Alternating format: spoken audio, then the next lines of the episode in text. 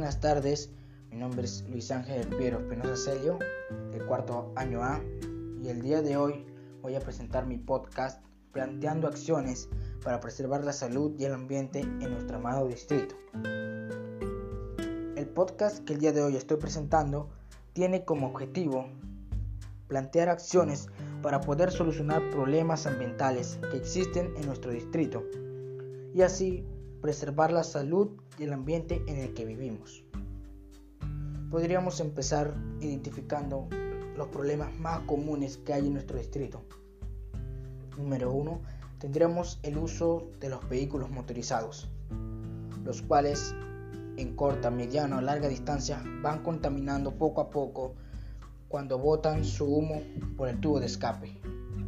¿Cómo podríamos solucionar ese problema que se presenta?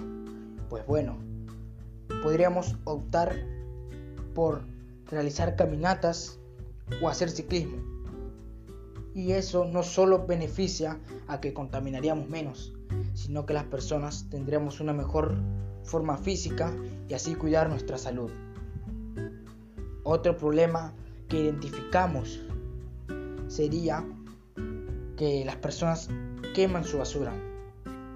En cualquier hora o parte o, escondido de otro lo demás, las personas queman su basura porque según ellos no tienen dónde desecharlo.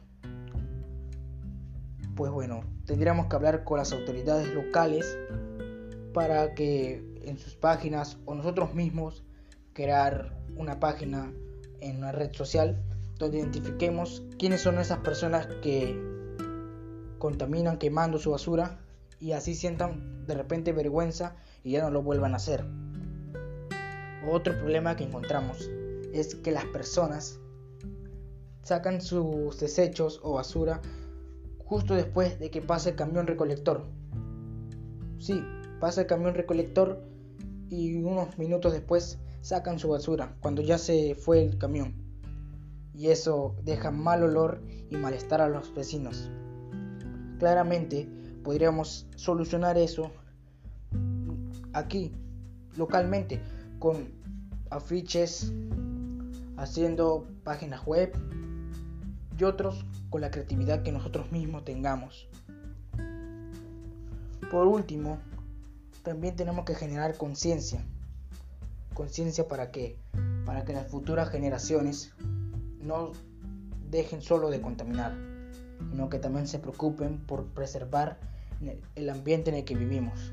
Y así todos podríamos tener una mejor calidad de vida y tener una buena salud sin enfermedades, sin daños en los pulmones, sin mal olor y sin de repente muertes prematuras que vayamos a lamentar después.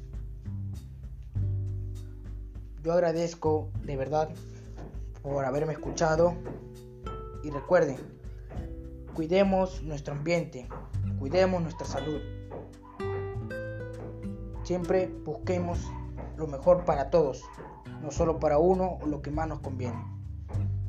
Muchas gracias y manos a la obra.